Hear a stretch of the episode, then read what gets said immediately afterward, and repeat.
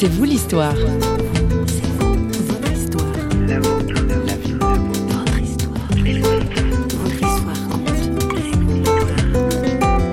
Je ne savais pas qu'il me manquait quelque chose de fondamental pour m'aider à vivre. Chacun, on garde des choses enfouies et tant qu'on peut s'étourdir, on vit avec, mais ça handicape nos relations, ça handicape notre rapport à l'autre.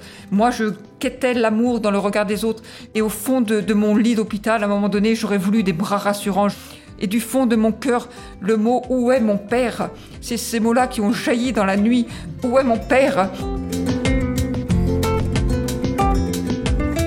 C'est un véritable cri du cœur que lance notre invité dans C'est vous l'histoire aujourd'hui. Bienvenue. C'est l'histoire de Sandrine Delobo, justement. Elle est celle d'une quête, avant tout. Partie loin pour se trouver, elle est rentrée à jamais changée, pour le pire, mais aussi pour le meilleur. Et là-bas, mes repères ont basculé dans le, le, sens de la vie à deux. Cette vie à deux que je cherchais, que j'aurais voulu construire, ce n'était pas les relations éphémères qui m'intéressaient. Et en Afrique, la vie est très, est très, très libre. Et donc, euh, la Sandrine que je vous offre maintenant, c'est une Sandrine qui va être contaminée par le virus du sida. Et là, c'est le monde qui s'effondre. C'est l'avenir en point d'interrogation. À ce moment-là, en 93, il n'y avait pas de traitement. Donc, c'était une espérance de vie de 7 à 8 ans avant que le système immunitaire ne bascule, ne s'effondre et laisse apparaître des maladies opportunes. Donc, ensuite, ça va être une Sandrine qui fait une magnifique rencontre complètement inattendue. Cette rencontre, elle sera avec Dieu, une révélation dans mon cœur. Mais c'est Sandrine, avec ce qu'elle est, qui va rencontrer Dieu, c'est-à-dire avec un caractère indépendant, fort, une Sandrine qui a toujours mené sa vie, qui a toujours mené sa barque. Et c'est cette Sandrine-là qui va prendre euh, la vie comme un défi, qui va croire que Dieu peut la guérir, qui va lancer toutes ses forces dans un travail, qui va vouloir garder une vie normale. On l'entend dans sa voix, quelle fougue, quelle énergie. Mais reprenons depuis le début si vous le voulez bien. Sandrine Delobo est mal à l'aise dans une famille déchirée. Le divorce de ses parents a eu lieu alors qu'elle n'avait que 5 ou 6 ans et les relations avec son beau-père n'étaient pas affectueuses. Jeune adulte, notre invité prend le large et décide de s'engager dans l'humanitaire. En Afrique, c'est là, là-bas, que tout bascule. Sandrine Delobo au micro de François Sergi. Pour les projets, pas de problème. L'intégration, pas de problème. Euh, je suis une fille avec des yeux bleus, des cheveux clairs. Et pour l'Africain, la fille aux yeux de poupée, c'est quelque chose de waouh, formidable. Une fille de 22 ans célibataire, ça leur pose énormément de questions. Et là-bas, les rapports sont très libres. C'est très bon enfant, l'Afrique. Et donc, vous allez, euh, comme on dit euh, peut-être un peu trop vulgairement, coucher avec Je vais donc céder à des avances une première fois avec euh, le sentiment que ça menait nulle part. Et une deuxième fois, mais c'est l'histoire de quelques nuits. Et ces quelques nuits-là vont avoir une, un effet désastreux. Une fois, ça suffit et votre vie, elle est foutue à jamais. Quand tout bascule, donc, euh, vous allez apprendre que le virus est en vous. Combien de temps plus tard? Tout de suite, quand je suis rentrée d'Afrique, il y a un check-up médical au retour et j'ai reçu un courrier dans la boîte aux lettres. Et je me suis effondrée sur mon lit. Et j'ai frappé mon oreiller. J'ai dit mais c'est pas juste c'est pas juste. Je voulais pas ce qui m'arrivait. Et un sentiment d'injustice et de colère m'a m'a submergé mais en même temps je me suis vue le peu que je connaissais de cette maladie c'était des, des espèces de fantômes qui erraient dans des hôpitaux. Et j'ai dit ça c'est pas pour moi. Et j'ai dit je vais me battre. En moi un immense sentiment de révolte et de colère s'emparer de moi. Et j'ai dit je vais me battre. C'était avant la découverte des fameuses antiprotéases voilà, ça, ça va se faire dans les années 96. Alors il faut saluer le corps médical et on voit dans votre livre que vous avez d'excellents rapports, en oui. particulier avec euh, votre médecin traitant, le docteur Secaldi, qui se trouve être un, un chrétien. Un docteur ça? Chrétien, non, voilà, que j'ai rencontré. Et c'est lui qui, mis en relation avec le professeur Cohen, eh bien, allait voir que la maladie était passée à l'offensive. C'est -hmm. en l'an 2000, sept ans après le, le diagnostic. Et ayant refusé deux premiers traitements de prévention, mon corps avait été, euh, comment dire, attaqué, on va dire, par un autre virus, un virus neurologique mmh. qui a sévi en bas de la moelle épinière et ça a été détecté juste à temps. Mmh. C'est là où j'ai pas bien compris, en lisant votre livre, au fur et à mesure que j'avançais, ce refus du, du traitement médicamenteux. Pourquoi est-ce que vous avez refusé d'être traité? Deux choses. On se sent bien. Et donc le, le deuxième traitement, je l'ai refusé. C'était un choix difficile. Étant devenue chrétienne, je voulais faire confiance à Dieu. Je faisais confiance à Dieu d'une partie de foi et une partie avec mon caractère qui était de vouloir me battre et de vouloir essayer d'éviter de rentrer dans ce monde de la maladie, de rentrer dans les traitements, et je n'acceptais pas que mon corps me lâche. Donc vous essayez un petit peu de manipuler Dieu d'une certaine façon Un petit peu, je voulais le faire rentrer dans ma conception des choses. Et puis on comprend que vous ne vouliez pas rentrer dans des thérapeutiques très lourdes. Voilà, j'avais peur. Et celui que je devrais prendre plus tard, et sont très lourds, c'est extrêmement lourd, c'est des bombes atomiques quoi.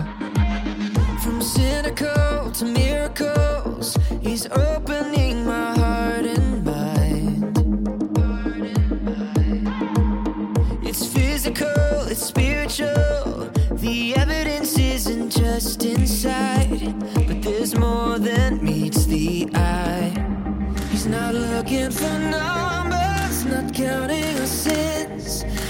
It's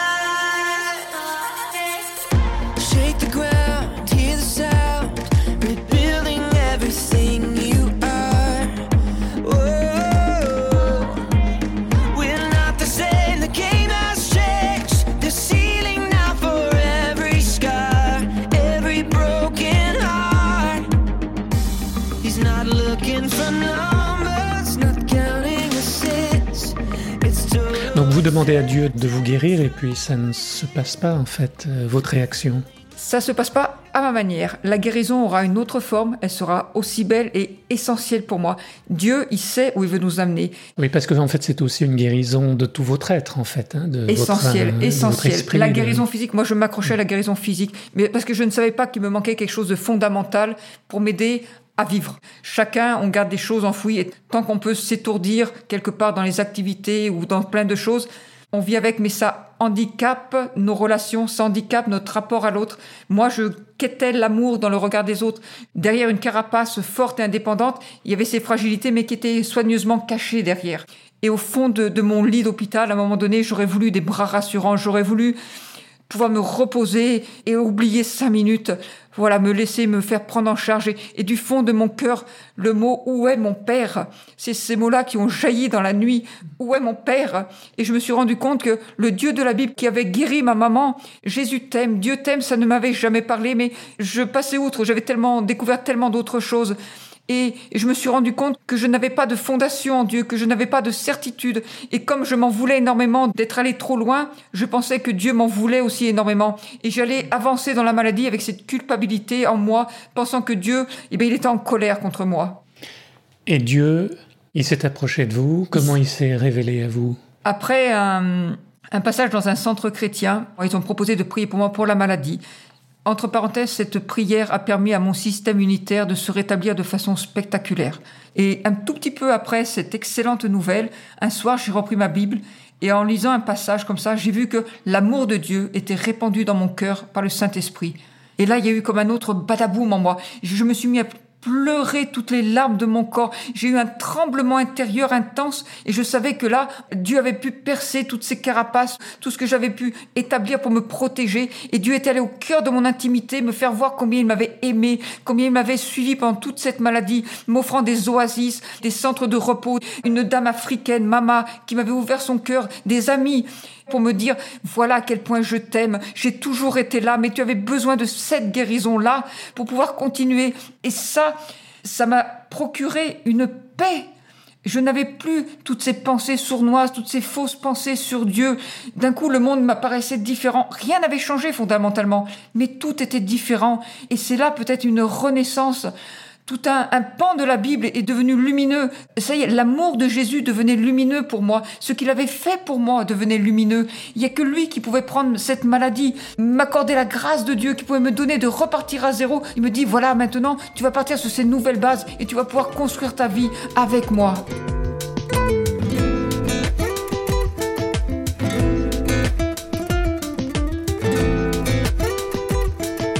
Et donc cette conversion, puisqu'on peut parler de conversion à Dieu, elle a eu des effets bénéfiques finalement sur votre corps. Alors voilà, parce qu'après, voilà, un corps comme le dit le proverbe, quoi, un esprit joyeux vaut mieux qu'un corps abattu. Et, et quand on est bien au plus profond de soi, et eh ben on se repose mieux. Et les dix années de kiné, elles ont fini par porter du fruit. J'ai pu remarcher, j'ai pu refaire du vélo. C'est des choses basiques, mais combien j'étais reconnaissance de recommencer une nouvelle vie comme ça. Voilà, c'était formidable. Et cet amour qui s'est mis à déborder de moi, enfin, à 40 ans, je me dis, je me sentais prête à le partager. Et il va y avoir une rencontre avec un homme. Philippe. Alors, euh, Sandrine Delobo, euh, il faut lire votre livre parce que, évidemment, là, on, dit les choses euh, en raccourci aussi. On lira avec aussi intérêt tout ce que peut vivre, en fait, ces malades du, du sida, donc on n'imagine pas toujours. Mais en conclusion, vous dites vous-même, en conclusion, que le virus est toujours présent dans mon corps, mais plus important encore, Dieu lui-même est présent. Dieu est là, Dieu continue à construire ma vie. Voilà, ça fera cinq ans que je suis mariée avec Philippe. Et si je peux dire quelque chose pour conclure, c'est que dans les relations sexuelles, le préservatif est important et essentiel. Mais quand l'amour est là, le virus, il est mort.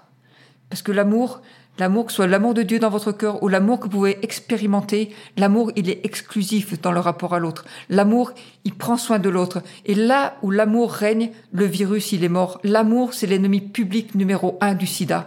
Redécouvrez l'amour. D'une certaine manière, vous vous considérez comme guéri? Non, le virus est toujours là. Mais euh, Dieu m'a fait une promesse. Il m'a dit occupe-toi de ta guérison. Je pensais que la guérison que j'avais vécue, cette guérison de retrouver l'amour de Dieu, cette guérison intérieur était... Mais maintenant, je pense que Dieu n'en a pas fini avec moi. Je vous donne rendez-vous peut-être pour un prochain livre. Si vous découvrez Dieu, la maladie, elle se vit beaucoup mieux. Elle, elle prend pas un sens, mais votre vie prend un sens à travers la maladie. Quand tout bascule, témoignage d'une renaissance. Merci Sandrine Deloumou. Merci infiniment. Bah ouais, c'est sûr, c'est la merde. C'est pas trop ça qui était prévu. Nos ambitions sont en berne et notre avenir en garde à vue. Et si c'est vrai que l'intelligence est la capacité d'adaptation, il va falloir la jouer rusée face à certaines situations. Avec une enclume sur le dos, les pieds liés et le vent de face, c'est déjà plus dur d'aimer la vie, de faire des sourires dans la glace. On a perdu la première manche, mais le même joueur rejoue. Le destin nous a giflé, on veut pas tendre l'autre joue. Alors va falloir inventer avec du courage plein les poches, trouver autre chose à raconter pour pas louper un deuxième coche. Il y avait sûrement plusieurs options et finalement on a opté pour accepter cette position, trouver un espoir adapté. Alors on va relever les yeux quand nos regrets prendront la fuite. On se fixera des objectifs à mobilité réduite. Là-bas au bout des couloirs, il y aura de la lumière à capter. On va tenter d'aller la voir avec un espoir adapté.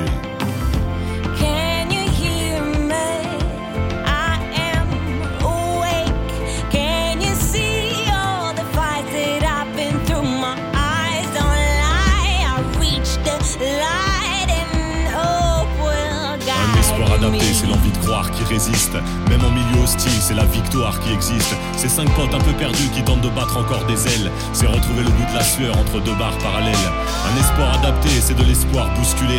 Parce qu'on est dos au mur, il n'y a plus de place pour reculer. Comme un instinct de survie, on pense encore à avancer. À la fin de quelque chose, il y a bien un truc à commencer. Après avoir nagé au cœur des points d'interrogation, on va sortir de la torpeur, certains diront reconversion. Là-bas au bout des couloirs, il y aura de la lumière à capter. On va tenter d'aller la voir avec un espoir adapté. been trying to let it go, been trying to free my soul, but all the friends that I have lost and all the scars that I have left,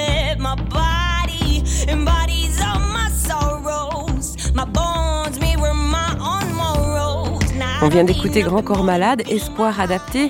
L'espoir, c'est ce qui a poussé Sandrine Delobo à avancer. Merci à elle d'avoir partagé son parcours de combattante d'une maladie qui n'a pas le dernier mot. Elle raconte son histoire dans son ouvrage Quand tout bascule, l'histoire d'une renaissance, si vous souhaitez en savoir plus. Vous souhaitez réagir, écouter d'autres témoignages Eh bien, nos émissions sont disponibles à l'écoute et au téléchargement, bien sûr, sur radioréveil.ch. Il est temps de se quitter. On se retrouve très prochainement pour un nouveau C'est vous l'histoire. Bye bye